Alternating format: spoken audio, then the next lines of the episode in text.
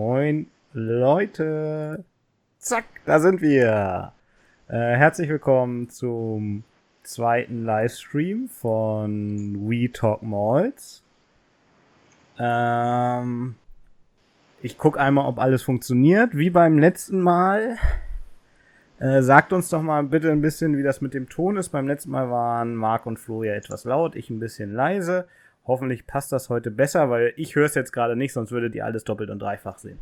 Ähm, ja, moin, ich bin Malte und die anderen stellen sich mal eben schnell vor. Hallo, ich bin Flo. Ähm, ich kenne Malte seit etlichen Jahren. Wir trinken gerne mal zusammen Whisky und deswegen bin ich heute hier. Juhu. Ja, moin, ich bin Marc. Norddeutsch und deswegen. Ha, Irgendwas rauscht ein bisschen. Ja, das höre ich auch. Ich weiß auch nicht was. Und Marc war gerade super leise. Marc, sag doch noch mal ein Wörtchen, bitte. Jetzt ist Marc bei mir ganz weg. Ein Hoch auf die Technik. Flo, hörst du Marc noch? Ja, äh, nee, Marc höre ich nicht. Dich höre ich hervorragend, aber ja. Marc höre ich nicht. Ah. Jetzt bräuchten wir einen Lippenleser, glaube ich. Ja, das ist ja schön. Marc ist kaum zu hören. Ja, ja, ja. Marc hat das beste Equipment und den wenigsten Ton. Schön, dass es jetzt heute die ganze Zeit ging. Ach ja. Gut, ähm, während Marc ein bisschen rumguckt, ähm, erzähle ich mal ein bisschen, was wir heute mit euch vorhaben. Das ist doch vielleicht schon mal eine gute Überbrückung. Wir werden uns gleich ein, zwei, drei Nachrichten widmen, die in der vergangenen Woche äh, ja, so rumgegangen sind zum Thema Whisky. Wir haben die Brennerei Tometten dabei, wir haben Kadu dabei, wir haben Glenn Fittich dabei. Ähm, dann werden wir ein bisschen darüber ähm, reden, wie es äh, mit Whisky weltweit aussieht.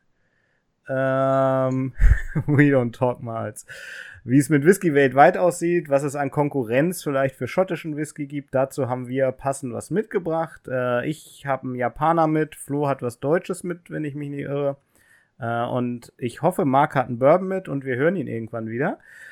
Und ja, also schenkt euch was Passendes ein, wenn ihr Lust habt. Ähm, und am Ende spielen wir natürlich wieder entweder oder, wo wir äh, uns gegenseitig Begriffspaare zur Auswahl stellen. Ähm, und abstimmen müssen, beziehungsweise entscheiden müssen, was wir wählen würden. So, die Frage ist, ist Marc wieder da? Hallo, hallo, hört ihr mich? Oh ja. Oh ja, ein bisschen. Ein bisschen, noch ein bisschen lauter? Ja, also für mich könntest du noch lauter, aber Leute, ähm, sag mal, wie es bei euch ankommt. Ich meine, beim letzten Mal hat es sich ja über den Stream auch lauter angehört, als ja, wir ja, uns ja. selbst gehört haben. Also, müssen wir so Markierungen mal machen hier im Immerhin machst du noch keine Disco und bleibst in deinem schönen Rahmen auf dem Bildschirm. Sehr gut, ja. Dann, dann können wir jetzt ja, glaube ich, mit äh, drei Minuten Verspätung quasi starten, oder? Wollen wir in die News reingehen als erstes? Jawohl. Jawohl, sehr schön. Dann werfe ich mal kurz das ran. Zack. Und jetzt sehen die anderen auch, äh, was ich sehe. Ach, guck mal, gleich mit der passenden Werbung hintenrum oder so. Ähm, genau, Tometten hat bekannt gegeben, äh, dass sie ihre leichtrauchigen Whiskys, die sie unter der Marke Kuhbocken wahrscheinlich äh, mhm. ausgesprochen, äh, neu gestalten und mit neuen Abfüllungen weiterführen werden. Äh, vielleicht mal als erste Frage, bevor wir über die neuen sprechen, hatte von euch schon jemand ähm, die alten mal im Glas? Also ich äh, kenne den Kubocken bisher nicht von Tomaten. Ich bin äh, großer Freund der Tomatebrennerei und habe schon einige richtig gute probiert, habe auch etliche im Schrank, aber an Kubocken bin ich bisher noch nicht geraten. Ja, das geht mir, geht mir genauso. Ich mag die Tomaten an sich sehr gerne, aber den Kubocken leider nicht. Hm. Echt? Du, Malte? Ja, ja, bin ich der Einzige mal wieder. äh, ja, ja, doch, ich hatte den, den Standard im, im Glas bisher und ich hatte auch mal einen alten, ich glaube, das war ein 1988er, aber das ist mein Geburtsjahrgang, den hatte ich in Äh, Holzbunge bei Whisky Krüger auf der Hausmesse, letztes Mal im Glas. Ähm, ich mag die eigentlich ganz gerne. Ich finde die, find die gar nicht so schlecht. Ich dachte erst, als die auf den Markt gekommen sind, das ist ja auch schon eine Weile her, so, ja, jetzt macht halt Tomaten auch wieder den äh, rauchigen Kram, so, ne, weil das ist gerade in. Aber mhm. eigentlich finde ich, ähm, die, die sind gar nicht, gar nicht schlecht. Tomaten hat ja so ein Destillat, mit dem man viel machen kann, habe ich immer das Gefühl. Ne? Die, das nimmt sehr gut irgendwie Fass, Fassaromen an und so und äh, ist mit Rauch nicht anders. So, okay, dann lass uns doch mal über die drei äh, Whiskys sprechen, die vorgestellt wurden. Äh, wir haben als erstes den Signature Malt, äh, gereift in Bourbon Oloroso und äh, American Virgin Oak. Wie klingt das für euch? Die Kombination ist auf jeden Fall extrem lecker. Bourbon Virgin Oak gibt es schon viel Holz und dazu ein bisschen bisschen äh, trockenen Sherry, der das Ganze abrundet. Mhm. Finde ich äh, sehr ansprechend. Mhm. Ja, würde ich auch sagen. Als kann man schon fast als einen der, der klassischen bezeichnen, oder? Wenn man ja. so mal ein bisschen vorausschaut, was da als nächstes kommt. Also, das, das stimmt. Was, was äh, mich ein bisschen wundert, ist Virgin Oak. Also das ist, scheint ja im Moment echt in zu sein, ne? Äh, Glenalachie hat sie ja jetzt auch in der Standard Range mit drin. Tja. Meinst du, dass das in ist oder dass es vielleicht eher so eine Art Notlösung sein könnte? Ja, es, es steht ja keine Altersangabe drauf, ne? Man könnte jetzt böse vermuten, dass er ein bisschen jünger ist und dann so ein frisches Eichenfass ähm, dafür sorgt, dass es ein bisschen schneller reift. Auf der anderen Seite hat äh, ein frisches Eichenfass auch den Vorteil, dass es wahrscheinlich günstiger zu haben ist. Ja, und vielleicht gibt's auch einfach schöne, leichte Eichenaromen ab, wenn man es mal positiv sehen will. Ja, ja äh, Paul hat gefragt, NAS, ja, so wie ich das sehe, ist, sind, die, ähm, sind die NAS tatsächlich, ja. Äh, genau. Okay. Ähm, jetzt, wo wir, wo wir es gerade vor uns haben, äh, was sagt ihr zur Flasche? Also ich bin ein großer Freund der, der äh, klassischen Tomatenflaschen. Ich finde äh, eigentlich nicht, dass sie den Kubocken in, der, in einer anderen Flasche abfüllen müssten. Vor allem ja. diese die äh, etwas spezielleren Abfüllungen mit dem Schaufenster vorne und dem Magnetverschluss mhm. von Tomaten, die machen schon richtig was her. Die kann man einfach so im Schrank stehen haben und die sind ein echtes Schmuckstück. Äh, finde ich die klassische Form etwas schöner als dieses leicht geknautschte Blechdosen-Design vom Kobocken. geknautschte Blechdose, das finde ich gut. Das erinnert mich so ein bisschen an, an The Fifth Element, die, die Elemente, diese, diese Steine, die sie haben. Oh ja, die, stimmt, das sind so, die, die sie dann da oben auf diese Stelen setzen, ne? Die sind auch so komisch gedreht und so. Ja, ich habe an Parfum gedacht. So, weißt du, mhm. den kannst du nur bei Douglas kaufen in Zukunft oder bei jeder anderen Parfumkette. Wir müssen ja keine Werbung machen. Ich, also ich weiß nicht. Ich meine, bei dem Bild, was ich jetzt gerade auch offen habe, ähm, was man im Stream auch sieht, ähm, sieht man halt auch, dass es, glaube ich, so ein Photoshop-Bild ist, ne? Was man da auf ähm, Whiskey Experts auch sieht. Also die Schrift und so, das sieht irgendwie schon noch so draufgeklebt aus, finde ich, als ob man das mit Photoshop mhm. gemacht hätte. Aber ja, wir werden es sehen. Also es ist halt modern und, und auf schick gemacht, ne? Ja, grenzt sich dann über die, über das Design dann auch nochmal von der Standard von der Co-Range ab. Äh, ist ja auch ein?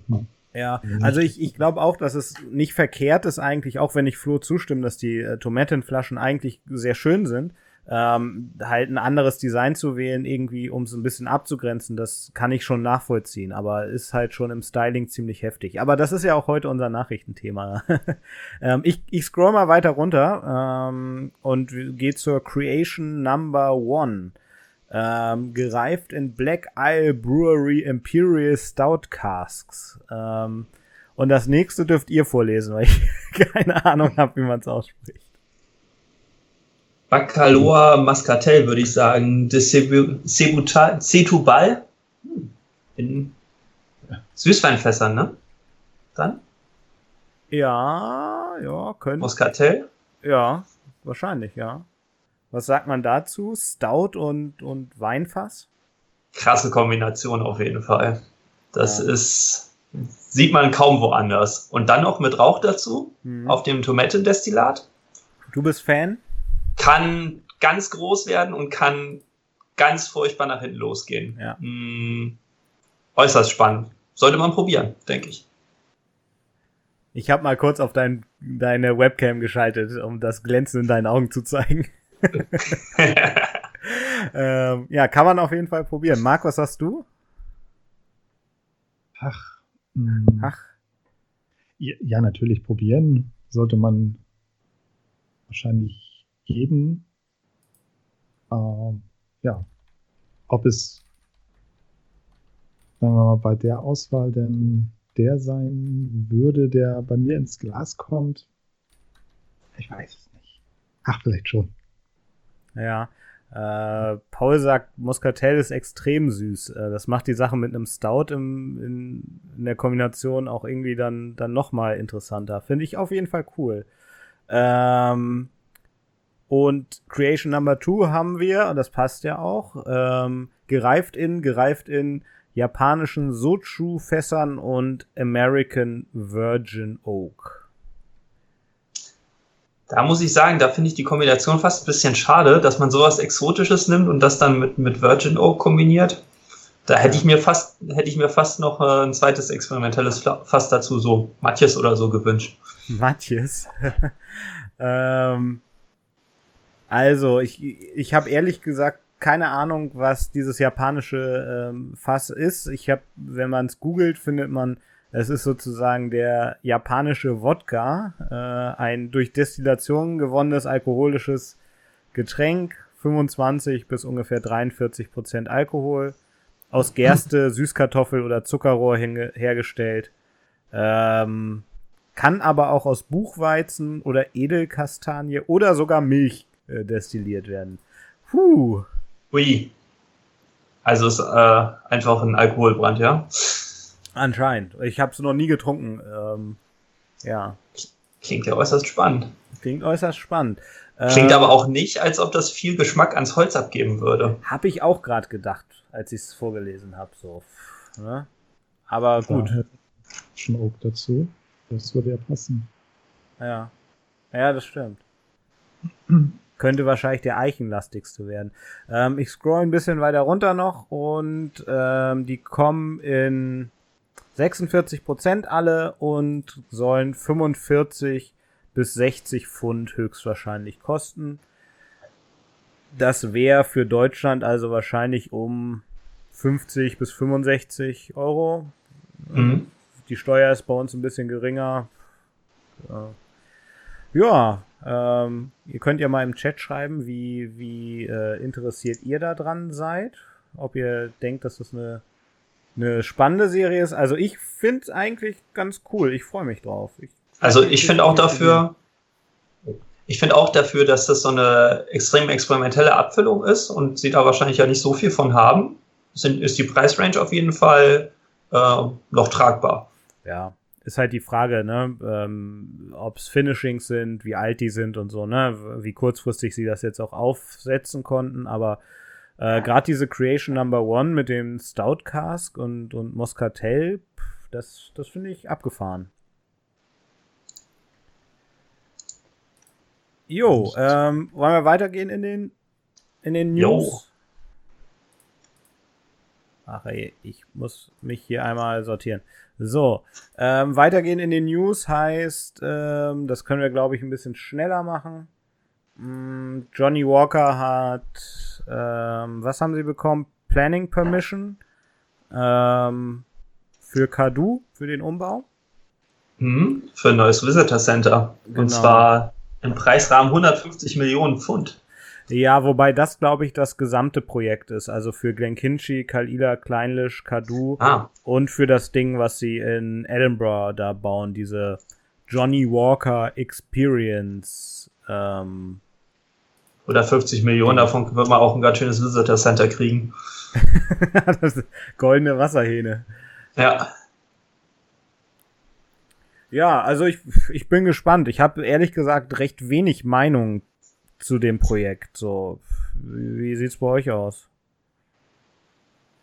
Wenn man da eine neue Anlaufstation kriegt äh, und Kadu sich einem dann, dann äh, interessanter vorstellt als bisher, dann ist das bestimmt auch nochmal eine Reise wert. Wenn man sowieso in Schottland ist, macht man da gerne halt, würde ich sagen. Aber ich fand Kadu so auch ganz sympathisch. Ich war da im war ich im März da? Ne, letztes Jahr war ich da im Juli.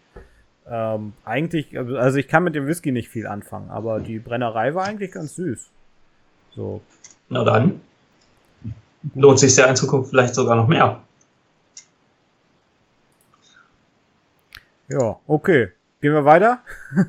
ja. Gehen wir weiter. Okay, was haben wir als nächstes? Ach ja, genau. Wir haben äh, Glenn Fittich erstrahlt in neuem Glanz. Ähm, die Nachricht ist schon ein bisschen älter. Der 12er und 15er werden jetzt ähm, umdesignt und der 18er wird, glaube ich, nächstes Jahr ähm, folgen. Ja, ähm, was sagt ihr zum Design an sich? Die, die Werbung ist ganz schön mit, mit diesen Elementen, ähm, die, die Pflanzen, das Holz, gerade das, das linke Bild. Das finde ich ganz schön. Erinnert mich an diesen einen alkoholfreien Brand, den wir auf der Hansa Spirit getrunken ah, haben. Seedlip. Seedlip, genau. Ja, Ganz ja. daran musste ich auch gleich denken. Ja. Das ist wirklich schön. Ja, ich habe jetzt gerade vor zwei, drei Tagen ähm, den 15er Solera ähm, zusammen mit meinem Vater getrunken, aber aus der alten Flasche natürlich, klar. Ähm, also der Inhalt ist super. Ähm, beim, beim Flaschendesign. Ich würde es erstmal drauf ankommen lassen, die live in der Hand zu haben, aber ja, das, das ich finde es jetzt auf den ersten Blick nicht schlecht.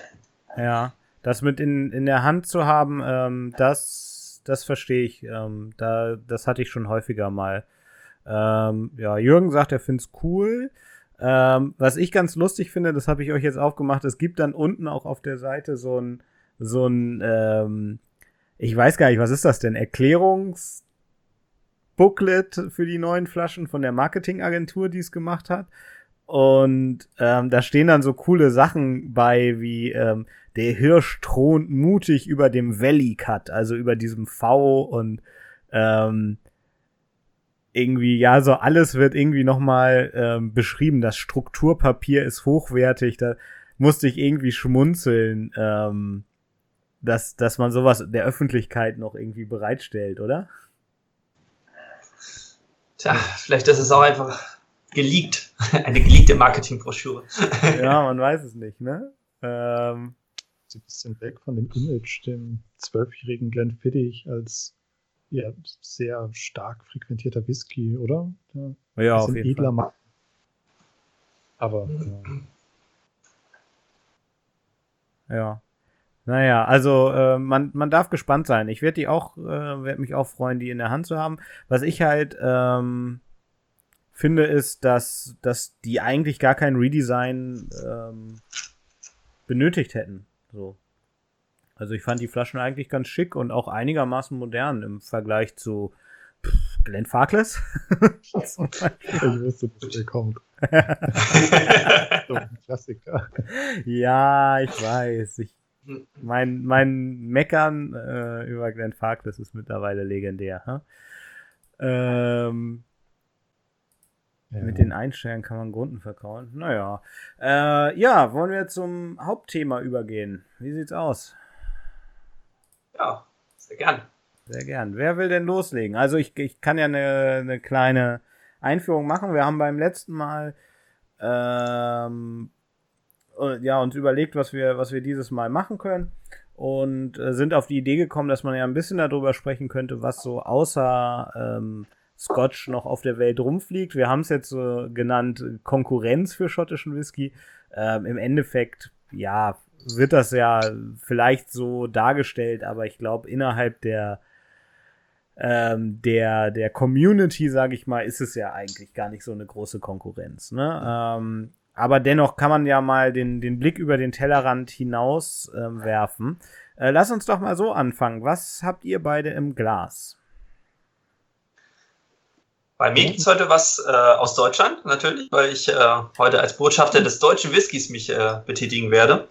Und bei mir gibt es ein Destillat von Nine Springs, und zwar den Pinot de äh, Charentais, ähm, einen Weinfass gelagerten äh, eine weinfass gelagerte Abfüllung mit stattlichen 57,9 Prozent als Einstieg heute. als Einstieg. Hast du Wasser da? Äh, ja, tatsächlich. Sehr gut. Sehr gut. Und Marc, du? Ich habe einen Kentucky Straight Bourbon.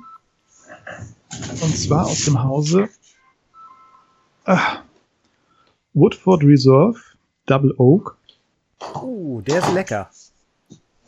Und ja, den, den kannte ich noch nicht. Das war ein, sagen wir mal, halb Blindkau.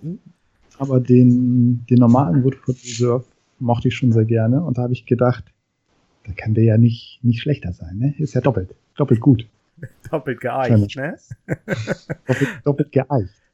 Ge geeicht. Deutsch geeicht. Ach, äh, was hat der an Prozenten?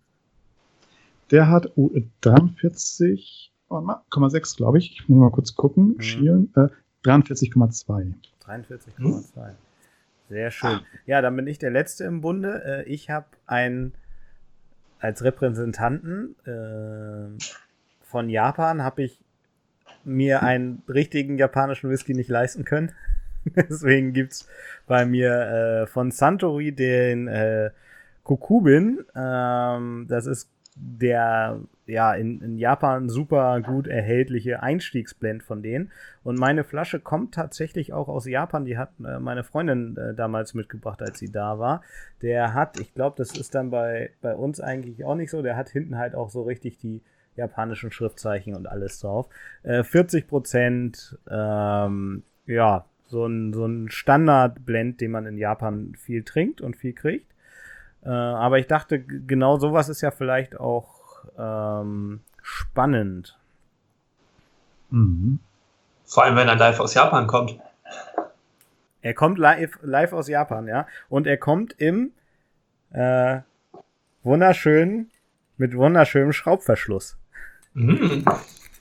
Schraubverschluss ist nicht immer schlecht. Ja, aber das ist, also das ist nur wirklich das, das billigste, das billigste Metall der Welt. aber ja. Gut, wer will denn anfangen? Ähm, mal ein bisschen über, über sein, sein vorbereitetes Gebiet zu quatschen.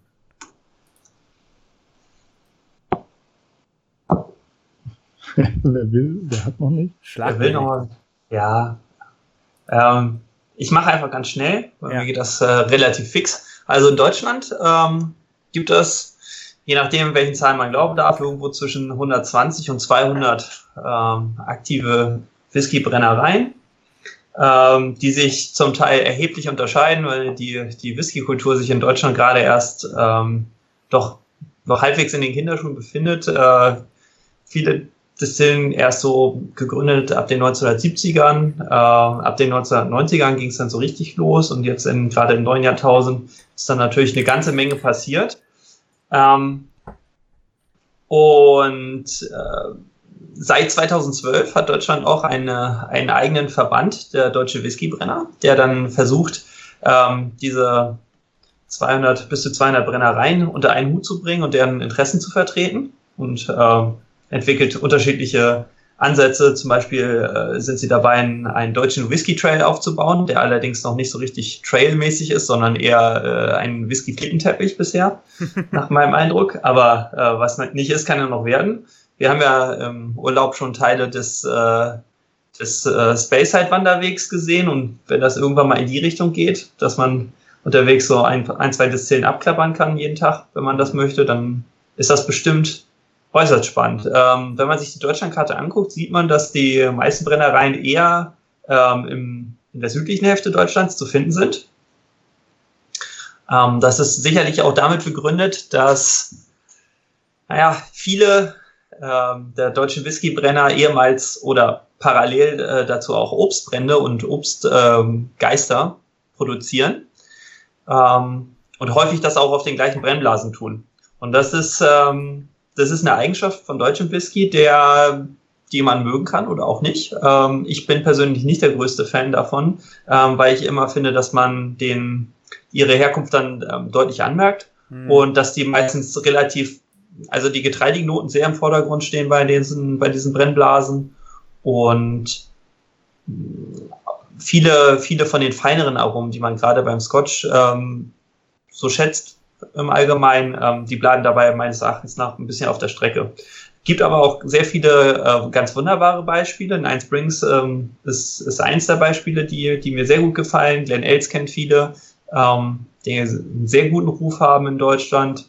Ein Slears, äh, bei Slears konnte ich schon ein, zwei äh, Whiskys probieren, die mir mal besser, mal schlechter geschmeckt haben, aber insgesamt wirklich äh, ausgezeichnete Qualität haben. Hm, ja, St. Kilian ähm, jetzt noch neu, ne?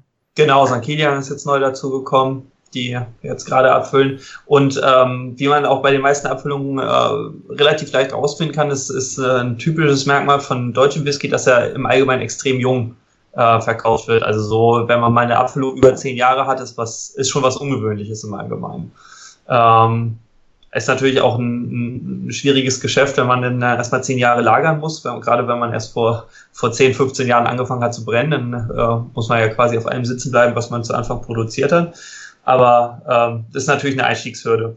Ähm, und äh, was ich noch rausgefunden habe, ist, dass zurzeit nur rund 2,3 Prozent des Verkauf, der verkauften Spirituosen deutscher Whisky sind in Deutschland. Und das, obwohl deutscher Whisky eigentlich kein besonders äh, exponiertes äh, Exportgut ist. Das also, wir verschiffen unseren Whisky jetzt nicht gerade weltweit.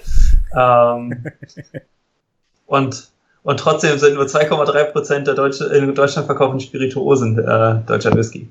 Ja. Wachstumsmarkt, würde ich sagen. Ja, absoluter Wachstumsmarkt, vor allem weltweit. Also da stehen die, äh, stehen die Tore offen. Ähm, aber mit gerade mal 70 Millionen produzierten Flaschen im Jahr äh, sind wir dann doch eher ein Whisky-Zwerg als ein Whisky-Gigant aktuell. Ähm, aber was nicht ist, kann ja auch werden und äh, die Ansätze sind auf jeden Fall da und es geht genau in die richtige Richtung. Also ich würde aus meiner Warte sagen auf jeden Fall, dass die, die durchschnittliche Qualität äh, erheblich zugenommen hat. Ähm, dazu auch noch, äh, wenn jemand da interessiert ist, sich äh, mit deutschem Whisky auseinanderzusetzen. Ich bin von einer guten Seele äh, vor ein oder zwei Jahren mit diesem wunderbaren Whisky-Kalender, Adventskalender, bedacht worden. Das ist, der kommt in einer wunderschönen Holzkiste und beinhaltet für jeden Tag im Advent einen kleinen deutschen Whisky, den man sich dann entsprechend zu Gemüte führen kann. Das Beste ist, das Ganze kommt zusätzlich mit einem wunderschönen kleinen Glas, das genau geeignet ist, um jeweils diese ähm, 2CL aufzunehmen. Und da kann man sich dann mal durch die gesamte deutsche Whisky-Landschaft trinken, wobei man dabei sagen muss, das sind ähm, nicht alles Malls oder Single Malls, sondern da sind auch ähm, viele Rye Whiskys und, und Roggen Whiskys und sowas dabei, ähm, zum Teil auch ungemälzte Sachen, ähm, die äh, dann natürlich vom Charakter stark abweichen können ist es manchmal schon ein bisschen Hit and Miss, aber ähm, wenn man sich gerade für die, für die äh, Vielfalt interessiert, dann ist man da genau richtig. Ja. Wie viel Miss war im, in 24 Mal dabei, grob überschlagen? Ohne zu sagen, was drin ist, dann sind wir ja nicht gemein zu jemandem. Also, das ist natürlich extrem persönlich geprägt, aber äh, also für mich äh, waren, waren ein paar echte Highlights dabei und die meisten anderen waren ähm, durchschnittlich. Ja, okay. okay. Aber reicht, um morgens wach zu werden. Genau, und man, und im Zweifelsfall kommt ja am nächsten Tag gleich der nächste, da kann man sich dann schon drauf freuen. Ja. Oder man füllt, man füllt mal mit dem schottischen zwischendurch auf oder so. Oder du trinkst um 23.58 Uhr den einen und um 0 Uhr den nächsten. Das ist natürlich auch eine Möglichkeit. Ich muss auch gestehen, ich habe es natürlich, ich habe es nicht geschafft, die ja. im Advent alle Tag für Tag durchzutrinken. Ich habe äh, ich habe die noch bis tief ins nächste Jahr reingeschleppt und habe da äh, das eine oder andere dann aufgespart und aufgeschoben. Mhm. Und äh, aber mittlerweile sind alle Flaschen leer. Äh, zwei, zwei Sachen würde ich aus dem Chat mal aufnehmen, weil ich die ganz, ganz spannend fand, ähm, über die wir vielleicht ja auch nochmal oder wo wir unsere Meinung auch nochmal sagen können. Äh, Tobi hat geschrieben, dass er sagt, er, dass er eher bei dir ist, Flo, die Sachen sind meistens schon weniger vielschichtig als die Schotten. Das als erstes. Ähm, stimmt ihr, stimmt ihr Tobi zu? Wie seht ihr das? Weniger vielschichtig als die Schotten? Ähm, also aus meiner Sicht ja. Ähm, das glaube ich, aber die Vielschichtigkeit gerade würde ich noch beim mangelnden Alter häufig sehen. Mhm. Äh, mein größtes Problem ist, dass der, dass der grundsätzliche Stil äh, für mich deutlich abweicht, was auch wahrscheinlich mit, mit längerer Reifung nicht sich ändern wird, weil es halt wirklich sehr getreidelastig ist. Ja. Marc, wie sind denn deine Erfahrungen? Ja, vielleicht fehlen, das ist jetzt alles nur Vermutung, aber ich meine, in, in Schottland oder in anderen Ländern, die viel erfahrener sind in der Whisky-Produktion. Vielleicht ist da einfach mehr, mehr, mehr Wissen vorhanden, wie man, das ist ja ein Handwerk und wie man dieses Handwerk ausführt. Und dann natürlich die, die unterschiedlichen Brennblasen oder überhaupt die, die unterschiedlichen Arten, es zu brennen. Also vielleicht. Und natürlich das Alter, das würde ich auch sagen. Ja, ja. Ähm, das, das geht super rüber. Ich sag, sag gleich auch noch was, also meine Meinung, aber es geht auch super rüber äh, zu dem, was äh, Whisky X im Chat geschrieben hat. Ähm, beim deutschen Whisky schaue ich in zehn Jahren mal, was draus geworden ist. Ja. Das ist ja genau ja. das, was du sagst, eigentlich. Ähm, ja, ich, also klar gibt es, es ist, ich finde es ja komisch, es gibt ja eigentlich mehr deutsche Brennereien als schottische, wenn ich die Zahlen so grob im Blick habe, ne? Flo, du hast gesagt über 200 in Deutschland? Ja, ja, genau. Ja? Das, da war ich auch überrascht, aber der, der Output der jeder einzelne ist wahrscheinlich so niedrig, dass, ja, äh, keine Ahnung, jede, jede einzelne schottische da mehr produziert als äh, die ganzen Deutschen zusammen in zwei. Ja, ja. also ich, ich finde halt, es gibt beim, beim deutschen Whisky relativ viel, ähm, was ich, wo ich halt denke, okay, probiere ich mal, aber würde ich nie eine zweite Flasche von kaufen. Oder eine Flasche, eine volle Flasche von kaufen. Muss ich ganz mhm. ehrlich sagen. Ähm, weil das sind dann diese Obstler-Geschichten, wo Leute sich halt mal eine Woche im Jahr hinsetzen und Whisky brennen und dann irgendwie zwei, drei Fässer äh, hinlegen. Ähm, das, das weiß ich. Bin ich vielleicht versnobbt und gemein und tue Leuten Unrecht. Das soll ja auch nicht, nicht heißen, dass die ähm, keine Ahnung haben oder so, aber äh, geschmacklich ist da halt dann wenig dabei, was mir zu, zusagt. Ähm, aber ich finde, es gibt halt auch die wirklich guten Ausreißer ähm, oder einfach die wirklich guten Whiskys, ohne Ausreißer zu sagen eigentlich, ähm, die durchaus dann auch mit dem Schotten mithalten können, oder? Also ähm, St. Kilian 2, den habt ihr jetzt beide, glaube ich, noch nicht probiert. Kommt ihr dann morgen zu, wenn ihr bei mir seid. Ähm, den, der ist richtig lecker. Also ähm, der kann, finde ich, auch mit Schotten ähm, mithalten. Und das mit dem Alter, ja, da muss man halt gucken. Ich glaube, die Reifung in Deutschland ist jetzt nicht so unterschiedlich im Vergleich zu der in Schottland, ne? Vom Klima her. Wobei Süddeutschland ja tendenziell vielleicht schon mal ein bisschen wärmer sein könnte. Also wenn man sich die Temperaturen so anguckt und die Schwankungen auch. Mhm. Also wenn man sich die Berichte durchliest, dann ähm, scheint es doch einen erheblichen Unterschied zu machen, weil die, die Schotten natürlich auch ähm, ja erstens eine niedrigere Durchschnittstemperatur haben und, ähm, und stärkere ähm, ja ähm, also die Reifung soll in Deutschland wohl klimabedingt ähm, doch schneller gehen, aber aus meinen Erfahrungen würde ich das jetzt nicht uneingeschränkt äh, bestätigen können. Ja, ja. Also, ich, hm als wir bei äh, Nine Springs waren, das Video, Marc, müssen wir übrigens nochmal fertig bekommen. Ähm, da, da hat ähm, der, der Chef äh, Bernd erzählt, dass die einen Teil der Fässer unterm Dach da lagern in der Brauerei und dass die ihn, dass sie die mit dem Kran rausholen mussten zum Teil, weil die total durchgegangen sind, was die Lagerung angeht, ne? Also. Mhm. Okay. Wenn du das in, quasi im Dachstuhl lagerst, ist das halt auch nochmal was anderes, als wenn man das ähm, im Keller liegen hat oder ja, im, im Keller oder in, in diesen dicken Dunnage Warehouses, ne, wo du einfach eine richtig äh, massive Steinwand auch hast. Ne? Das, und die Temperaturen ja. damit viel äh, gleich, gleicher hältst. Ja, okay, wollen also, ja. Also ich wollte, ich hätte jetzt nur noch einge, eingeworfen, ähm, also wenn ich den jetzt so probiere, den Nine Springs, ähm, ehrlich gesagt, ich trinke den jetzt gerade das erste Mal. Ist, äh, den habe ich auch in, nur in der kleinen Flasche, allerdings äh, sehr schön, passend zum, zum Originalflaschendesign. Ähm, wenn man den jetzt so trinkt, hat viele interessante Aromen, ist sehr stark, muss ich sagen, im Moment. Da mhm. arbeite ich gleich nochmal mit Wasser.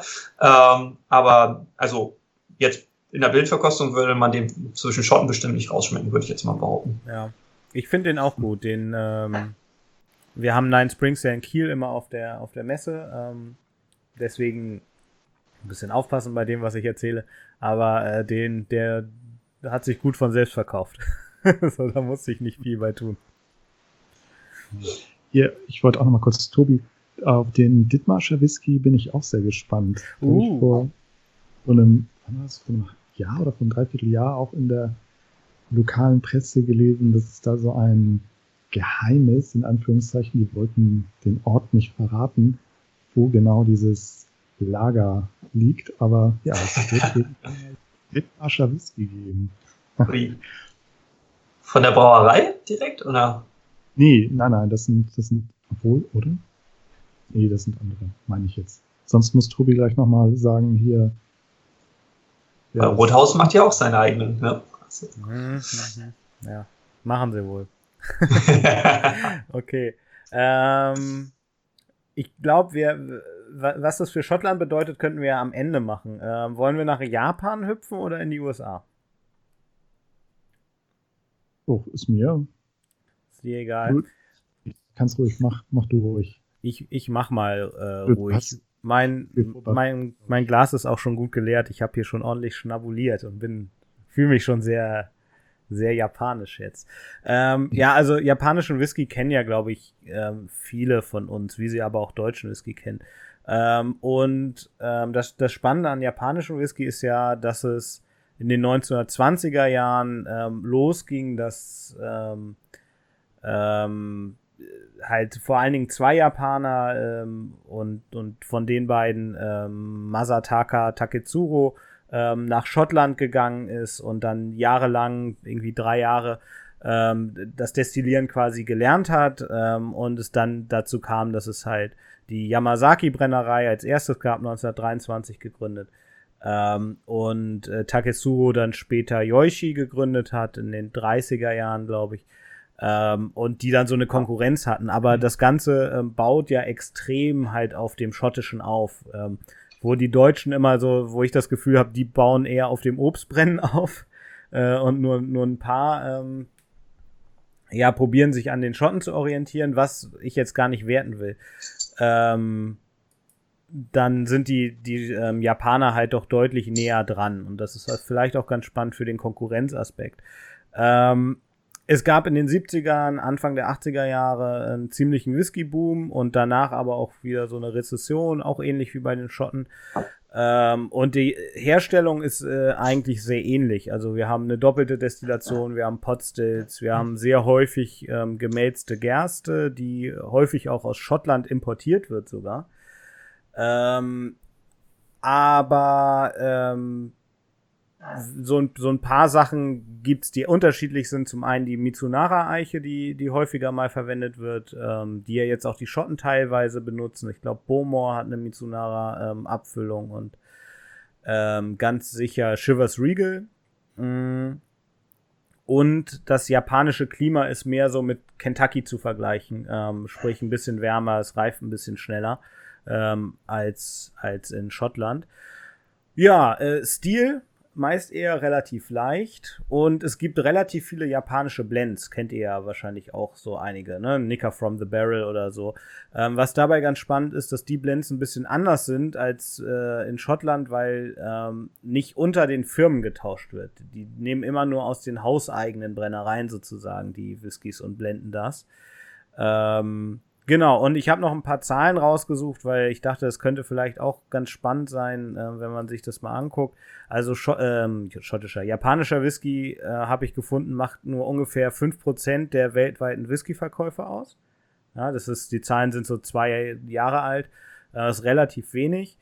Ähm, trotzdem boomt das ähm, ja das, das Geschäft absolut. Also der Export äh, 2009 waren 1,6 Milliarden Yen. Das sind 13,5 Millionen Euro. Das ist nicht viel. Ähm, und 2018 waren es schon 126 Millionen Euro ähm, oder 15 Milliarden Yen. Also das ist eine Steigerung um, was sind das, 1000 Prozent oder so. Ähm, das ist also extrem, extrem viel. 100 ähm, Prozent. Ach egal, ich rechne nicht don't, don't uh, do math on stream. Ähm, und Suntory ähm, hat einen Jahresumsatz von 10,91 Milliarden Euro alleine als Unternehmen, wobei das halt nicht nur Whisky ist. Ähm, zu denen gehört ja ganz viel anderes. Schweppes zum Beispiel und ganz viel Wasser und solche Sachen äh, machen die auch. Ja, das so als kleiner Überblick. Ähm, was habt ihr für Erfahrungen mit japanischem Whisky? Oh, ähm, ich kenne. Doch, warte, ich wollte gerade sagen, ich kenne nur den Nicker von The Barrel, aber das stimmt gar nicht. Dann, denn wir haben schon mal ach, ein, zwei andere Nicker getrunken. Oh, das war schon ein bisschen her. Malte, das war bei einer großen Kette. Ah. Ja. Hm, Hibiki war das, glaube ich. Hibiki. Ja. ja. Aber auch der ohne Altersangabe, weil das Ding, was ich unabhängig von der Qualität an japanischen Whisky halt im Moment so schwierig finde, ist, sind einfach die Preise. Ja. Ja. Also, wer kann, mit Altersangabe kann man ja gar nicht mehr bezahlen. Zwölfjähriger 80, 90 Euro. Ähm, und Hibiki ähm, 17, 18, 500 Euro, 400 Euro, bin ich halt raus. Ja, ja. absolut. Ich habe auch einen, äh, einen Kollegen, der äh, verstärkt nach, nach äh, japanischen Whiskys guckt und der sagte auch, das ist, ähm, ist kaum zu bezahlen, was, ja. äh, was die da aufrufen. Und deswegen bin ich auch eigentlich ganz froh. Also ich finde alles, was ich bisher von japanischen Whisky probiert habe, eigentlich sehr lecker. Ähm, und deswegen bin ich froh, dass der From the Barrel äh, von Nicker durchaus noch bezahlbar ist. Und ein ganz hervorragender Mord meiner Meinung nach. Ja, ja, auf je also für mich auch auf jeden Fall. Äh, der, der Nicker from the Barrel, den finde ich äh, ziemlich großartig sogar. Und auch hier der, der äh, Santori Kakubin, äh, der, weiß ich nicht, was der in Deutschland kostet, den gibt's mittlerweile auch. Ähm, der ist gar nicht mal so schlecht. 35, 36 Euro finde ich hier gerade mal schnell beim Googlen. Ähm, das ist halt so ein typischer japanischer Blend, ne? Sehr rund, sehr weich, ähm, so leicht fruchtig, Apfel, Birne, äh, ein bisschen Traube habe ich da mit drin. Mm, und halt so ganz ohne Ecken und Kanten, würde ich jetzt mal sagen. Kann man halt finden, wie man, wie man will. Ja, ja, ja das ist so ein typisches Charakter. Das kommt vom japanischen Whisky. Oder wenn man jetzt einfach mal so, so eine Schublade aufmacht und ihn da, da reinwirft. Ja. Ja. Aber auch schön ist. Also, das ist auch mal schön. Das hört sich so an, als der ist. Nee, der ist sehr, sehr lecker. Also. Also unsere Erfahrungen tendenziell ein bisschen weniger, ne, bei japanischen Whisky. Ja. Ich überlege auch gerade, wenn man so mal irgendwie weggeht oder so, stehen auch hauptsächlich schottische und, und Bourbon dann hm. in den Regalen. Ne? Also sage ich mal, wenn man in einen Pub geht oder so. Ja. ja oder schaut, schaut ihr, wenn ihr mal weggeht oder wenn ihr da die Möglichkeit habt, dann eher nach, nach schottischen oder guckt ihr auch mal, okay, hier, ich gehe mal über die, ich gehe mal nach Japan oder in andere Länder und hm. probiere mal. Also wenn, auch wenn das heute nicht passt, ich äh, gehe dann tatsächlich ab und zu mal eher äh, Richtung Irland. so, also viel Schottland ja. und dann vielleicht mal in Ihre. Ähm, weil die, die gibt's halt auch, ne? Wie du schon sagst, ein Japaner pff, ist halt, ist halt eher weniger. Hier in Hamburg hast du es häufig, wenn du essen gehst beim, beim Japaner oder so, jemand, der da gut aufgestellt ist. Die haben dann auch äh, manchmal was da, aber ja, ist dann auch nicht so, dass ich dann immer einen Whisky trinke. Also, mhm. Sake. Warme Sake. Mm. Krass. Schon sehr guten Sake gehabt. Ja, wollen wir noch zum Bourbon überschwenken und äh, dann ein kleines Fazit ziehen? Amerikanern? Ja. Ja, ja oder, oder Amerikaner, muss ja nicht nur Bourbon sein. Ja, aber doch, es ist eigentlich irgendwie Bourbon, oder? Ähm, ja, ich finde das schön, dass wir jetzt ähm, von dem Japaner zu den, den Amerikanern kommen, weil wenn man sagt, dass die die Japaner sich so ein bisschen an, an den Schotten orientieren. Ist es bei den, beim Bourbon, würde ich hier sagen, eher nicht der Fall. Wir haben ähm, ein, ein Bourbon, der sagen wir, in,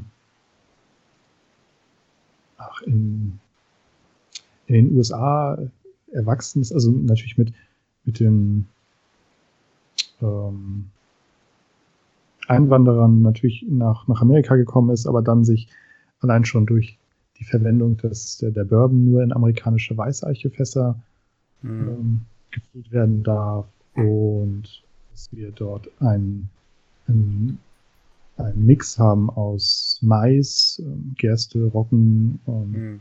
Und der, der Großteil, dass er mindestens zu 51 Prozent aus, aus Mais bestehen muss.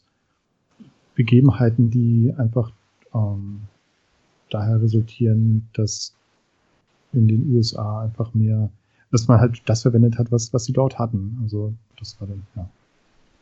Wobei ja auch einige sagen, oder dass man die, dass sie nur frische Fässer nehmen dürfen, ähm, um die, um die Holzwirtschaft da anzukurbeln, um allgemein diese, ja, die, die Wirtschaft, mhm. die Inlandswirtschaft da anzukurbeln. Um, ähm, dann gibt es, wir haben keine Regionen, wie zum Beispiel in Schottland. Es gibt den jeder, egal wo der Whisky in, aus den USA herkommt, der darf Bourbon heißen. Aus, ausgenommen, du möchtest einen Kentucky Whisky haben, der muss aus Kentucky kommen, dort gebrannt worden sein und mindestens also eine gewisse Zeit dort auch gelagert sein. Oder den äh, Tennessee Whisky aus Tennessee. Und nur sagen, Kentucky und Tennessee ist jetzt steile These, so dass Space Side Amerikas mit, mit den meisten Brennereien. Mhm. Und was unterscheidet den amerikanischen Whisky noch ähm, vom schottischen? Und zwar, dass der schottische ja hauptsächlich in, in Pot Stills und der amerikanische in hier Coffee Stills, wobei der Woodford Reserve jetzt auch in ähm, Pot Stills gebrannt würde. Und ja, ja. deswegen auch so eine kleine Ausnahme ist und auch dreifach destilliert und nicht wie der Standard in den USA zweifach. Hm. Woodford Reserve hat, glaube ich, auch einen Toschen als Vorbild, ne? Irgendwie ja. auch von der Blasenform und so, glaube ich. Mhm. Äh, deswegen schmeckt er so gut. ja, herrlich. Ähm, was beim, was ich immer so schade finde, also Bourbon ist jetzt auch nicht mein Steckenpferd, aber es gibt ja so eine riesige Craft Distiller Szene in den USA, ne? Ganz viele kleine Brennereien und sowas. Und da kriegt man hier leider wirklich gar nichts von mit, weil die ähm, so miese Gesetzgebung haben, was das Exportieren angeht und äh, Versenden über Staatsgrenzen hinaus und so ein Quatsch, ne? Und ähm, ich weiß nicht, wie viel uns da entgeht auch. Andererseits habe ich noch nicht mal die ganzen großen Bourbons probiert und ähm, vielleicht ja. sollte ich das erstmal machen. Und was jetzt ja auch irgendwie schwieriger wird, also nicht, nicht alle Bourbon, aber doch schon einige sind äh, in diesem Jahr ja ordentlich im Preis gestiegen. Äh, danke, Donald. Ähm, der Blenden ist 20, 15, 20 Euro teurer geworden für der Blendens, äh, was ich sehr schade finde, weil ich den sehr gerne mag. Aber jetzt irgendwie 70 Euro für den Gold oder so, so um die 70 Euro für den Gold oder den Straight from the Barrel, finde ich dann noch ein bisschen, bisschen viel. Ja, ja, schon heftig, ne? Ja. Wie sind eure Erfahrungen mit Bourbon? Also ich habe mich ja schon geoutet und gesagt, äh, so viel ist es nicht ist bei mir auch eher ähm, wenig ausgeprägt, weil das Bourbon-Grundaroma mir ehrlich gesagt nicht so liegt. Also ich habe schon äh, aus etlichen unterschiedlichen Preiskategorien äh, Flaschen probiert und habe bisher noch keinen dabei gehabt, der mich äh, persönlich überzeugt hätte. Okay.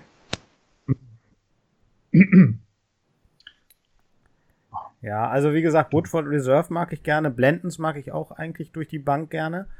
Ähm, beim, beim Sommerfest von Spiritosenwolf hatte ich ähm, die, fast die ganze Range, Standard-Range, wie auch immer, von Michtes. Ähm, die waren ganz spannend, weil durchaus unterschiedlich. Die hatten Sour Mash, ähm, die hatten Rye Whisky, die hatten Bourbon. Ähm, da sieht man, da gibt's auf jeden Fall deutlich Unterschiede. Nur ich habe das Gefühl, Bourbon ist auch nicht so vielfältig wie, wie Scotch alleine durch die Fasslagerung, ne?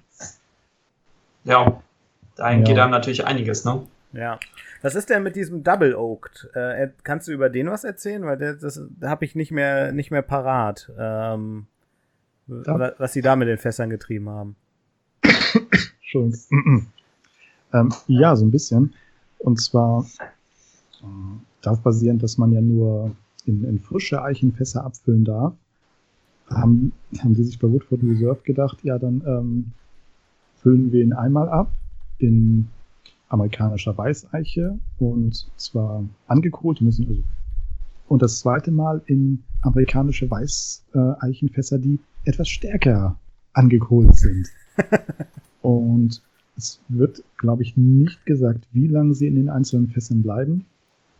Ähm, aber wahrscheinlich im, die, die zweite Lagerung wird wahrscheinlich ein bisschen äh, weniger lang sein. Aber dadurch hat man, ich glaube, einfach eine, eine noch stärkere Eichennote, was man auch im, im Abgang schmeckt, ähm, weil er einfach zweimal aus zwei frischen Eichenfässern ziehen darf. Ziehen darf. Und, ja. Und wie schmeckt also er dir? Äh, ich finde ihn trotz der 43,6 Zwei. Zwei, hast du gesagt. 43,2. Ja. ich ich finde ihn trotzdem immer noch was, was dem, dem Bourbon allgemein ja vorgeworfen wird. Dieses, dieses Raue, das, das hat er, finde ich, noch. Ich habe ihn noch nicht mit, mit ein bisschen Wasser probiert, aber die, was ich sehr an ihm mag, ist, dass er ähm, diese, diese dunklen Früchte, dieses Kompottartige hat. Und den werde ich auch am Wochenende mitbringen und vielleicht wird Flo ja seine Meinung ändern. Oh ja, überzeugt mich. Ich freue mich. ja, ja. Ähm, ich, fand den, ich fand den ganz gut. Ich glaube, ich habe den auch schon besprochen. Aber äh, ja, so Geschmäcker sind ja verschieden. Ach Jungs, so, wa was machen wir jetzt? Wir haben noch nicht über die Konkurrenz zu Schottland gesprochen. Ist das denn jetzt Konkurrenz für Schottland? Ist Whisky allgemein, solange Menschen Whisky trinken, ist das auch gut für Schottland? Oder ähm, wie seht ihr das? Also ich würde sagen, ähm, jeder, der Whisky produziert, äh, trägt zur Community bei und ich sag mal so, wenn sich, wenn sich die Schotten bei ihrer Tradition den Rang ablaufen lassen, dann haben sie auch ein bisschen selber Schuld. Ähm, und bis dahin freue ich mich einfach über alles, was äh, lecker ist und auf Flaschen abgefüllt bei mir auf dem Tisch landet. Ähm, was ich ein bisschen sehe, ist, es gibt halt so zwei Streams, entweder Länder äh, wie Indien, wie Japan und so, die sich sehr stark an den Schotten orientieren und wirklich auch versuchen, in die gleiche Richtung zu gehen. Ähm, Finde ich persönlich, es trifft genau meinen Geschmack. Dann halt ein, ein ähnliches Grundrezept mit einem bisschen anderen Twist äh, zu nehmen.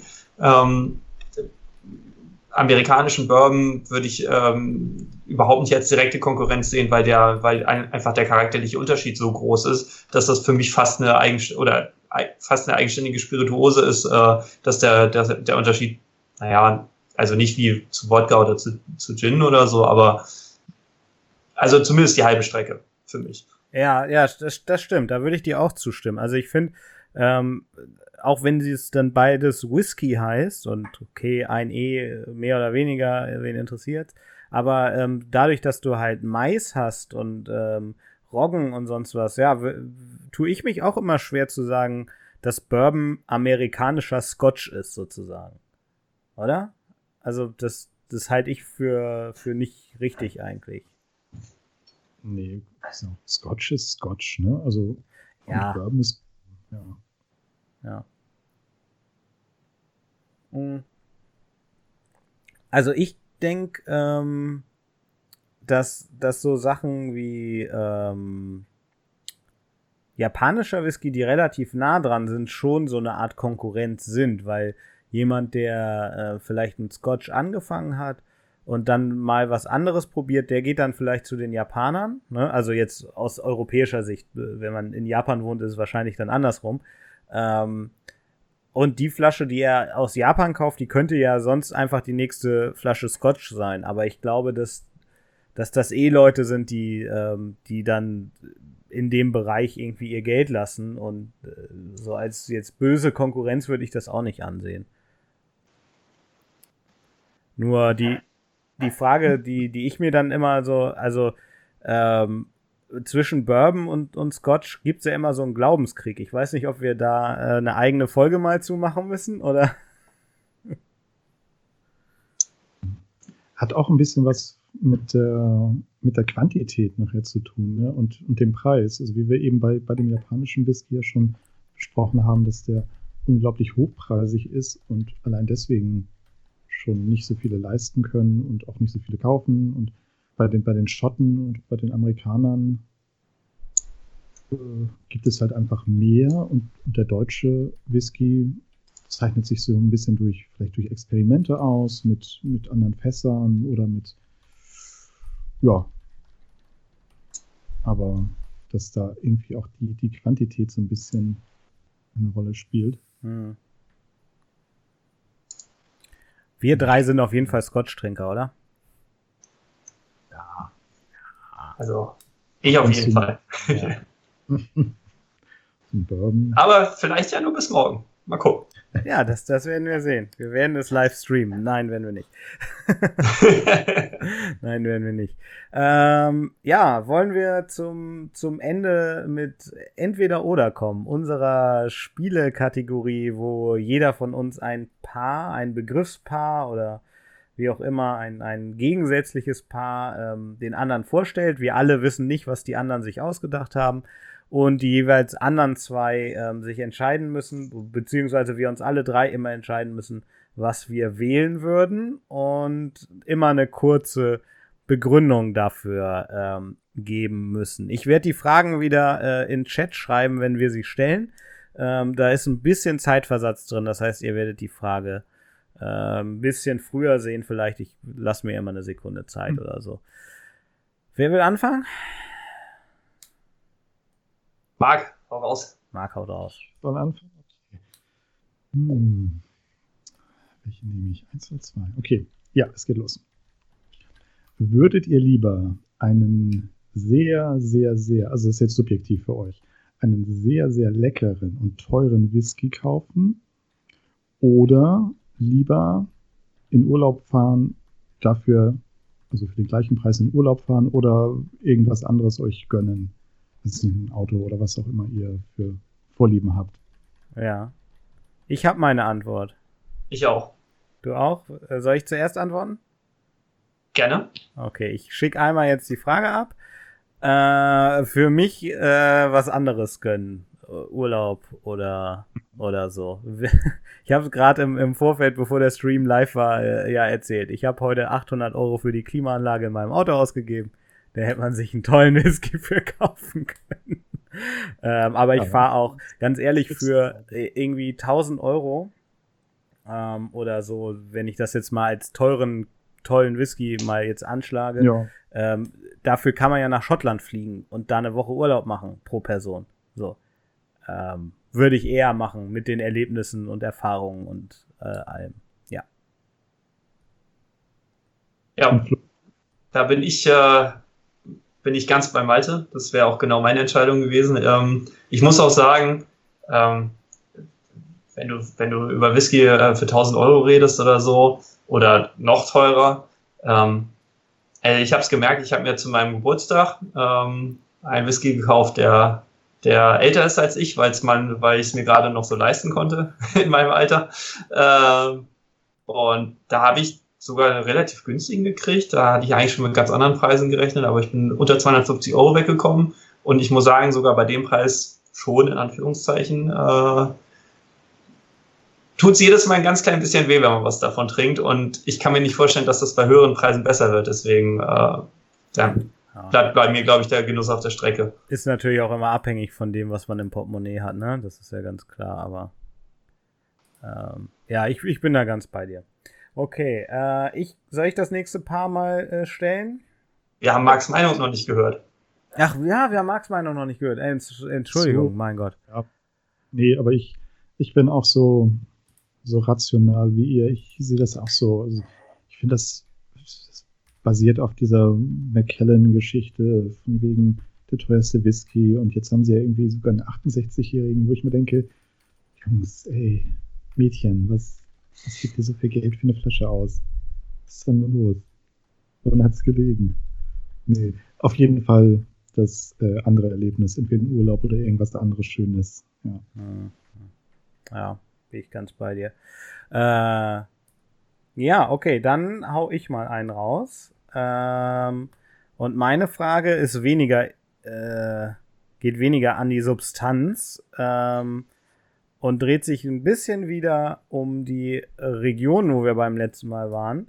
Äh, trinkt ihr lieber ein Isla Whisky äh, oder würdet ihr einen rauchigen Highland oder von mir aus aus einer anderen Region, ähm, die nicht so dafür bekannt ist, vorziehen? Oh, das ist nicht einfach. Soll es ja auch nicht sein.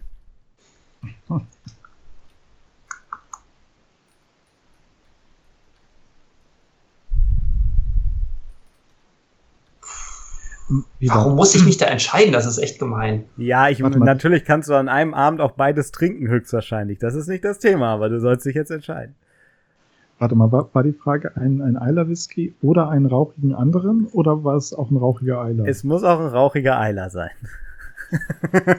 Nein, kein Banner Heaven für dich. also, Rauche ich nur von Eiler oder rauche ich auch von woanders? Genau. Ähm, also ich würde sagen, ich habe ja schon den einen oder anderen ähm, auch von einer anderen Distille äh, probiert, aber ich muss sagen, mir schmecken die Rauchigen von Eiler äh, am besten persönlich. Mhm. Also, ähm, die anderen sind eher so, so experimentelle Exoten für mich. Ähm, und die von Eiler, die gehören so, wie sie sind. Ähm, da gehe ich eher den klassischen Weg. Mhm. Tobi schreibt, Eiler ist geiler. Ja. Marc? Das ist. Kann ich auch. Hm. Nein, kannst du nicht. Weder noch. Nein, das ist. Nein, ich, ich mag ja auch schon rauchige, aber. hm. Klassisch. Eiler. Ja. Ach, ich glaube, ich würde auch auf der Insel bleiben. Obwohl so ein Nee, nein, nee, nee. Wir, wir, müssen, wir müssen auch nicht immer der, der, der gleichen Meinung sein. Ich glaube, ich gehe jetzt mal einen anderen Weg und sage, ich würde eher den, den schönen Kilkerran äh, oder so einen schönen, ähm, hier die, die rauchige Variante von dem Springbank. Mhm. Long Row meinst du? Long Row. Der, der, der Long Row.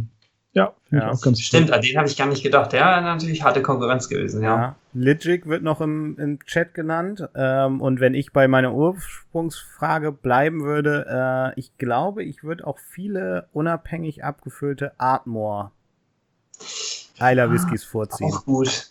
Ah, macht, macht sich einfacher, ne? Nee, macht sich, also aber ja, Eiler ist natürlich schon die Quintessenz von rauchigen Whisky, aber ich, ich tendiere auch eher zu den Highlands. Vielleicht auch, weil ich nicht so viel äh, rauchigen Whisky trinke. Haha. hm. Okay, gut. Gut. Dann hau ich noch einen raus. Hau noch einen raus. Äh, jetzt hatten wir schon, hatten wir schon äh, Region, wir hatten finanzielles. Ah, dann machen wir noch ein bisschen Ambiente. Ähm, wenn ihr Whisky, äh, Whisky probieren wollt, Tasting oder Messe? Oh, das ist eine gute Frage. Die ist schön. Ja. Ich schreibe sie kurz in den Chat. Da habe ich mir Zeit zum Überlegen.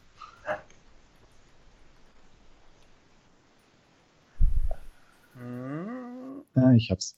Okay, dann leg los.